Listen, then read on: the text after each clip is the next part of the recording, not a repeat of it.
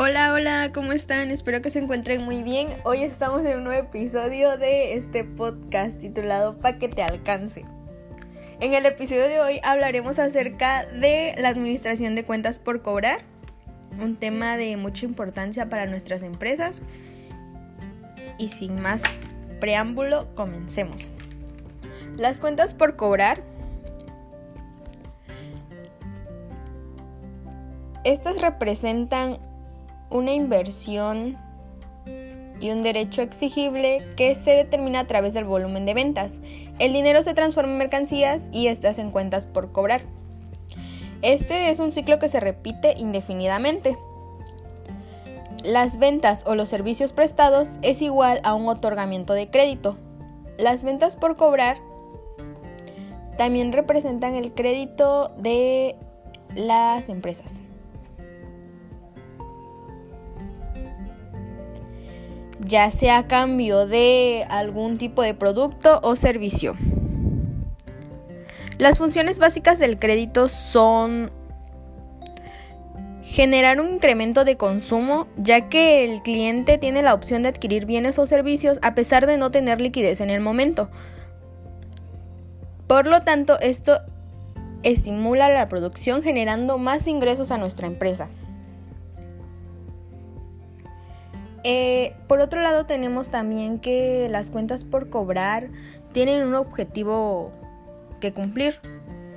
Em, este es coordinar los elementos de una empresa para maximizar el, el patrimonio perdón, y reducir el riesgo de una crisis de liquidez y ventas mediante el manejo óptimo de variables tales como las políticas de crédito comercial concedido a clientes y estrategia de cobros.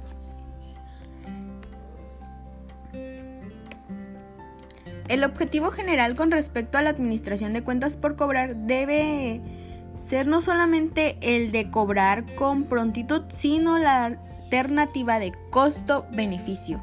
La empresa al otorgar un crédito a un cliente debe de tener un beneficio.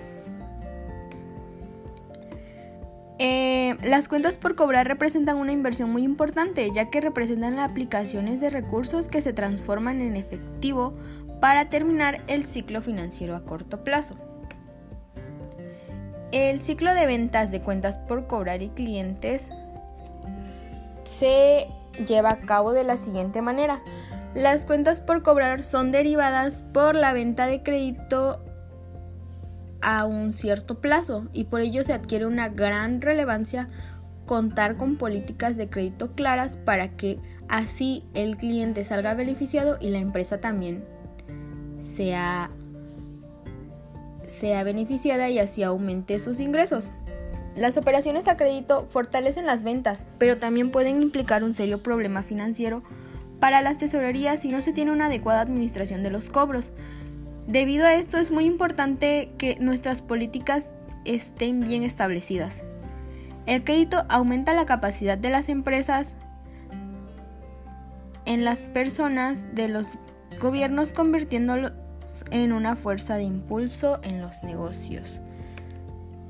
Eh, las razones financieras de liquidez de las cuentas por cobrar se basan en los días de venta pendientes de cobro, que estos serían la razón de días pendientes de cobro y más que nada es el número de días promedio en que una venta a crédito tarda en convertirse en efectivo.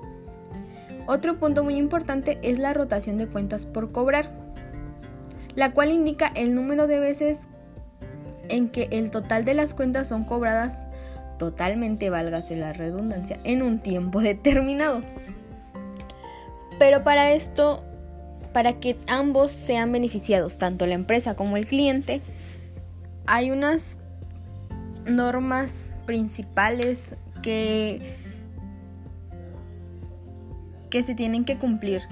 Y si en dado caso estas no se llegaran a, a cumplir, afectan la recuperación de las cuentas por cobrar de nuestra empresa. Algunos de estos puntos son dificultades financieras del comprador, la falta de pago del deudor por voluntad o descontento por mala interpretación de las condiciones de venta, ya que si no se establecieron bien las políticas de cobro, bueno, más bien políticas establecidas en el crédito, eh, se da malos entendidos y esto provoca la falta de pago por parte del cliente, además de la falta de cuidado por parte del comprador, ya sea por olvido o por descuido. Una mala administración del área de cobranzas por no enviar al cliente los estados de cuenta y recordatorios de pago. Ese también es un punto muy importante que la administración de cuentas por cobrar debe tener muy en cuenta, ya que ellos tienen que tener bien establecidas sus fechas y sus límites de cobro para que así la empresa salga beneficiada y el cliente también.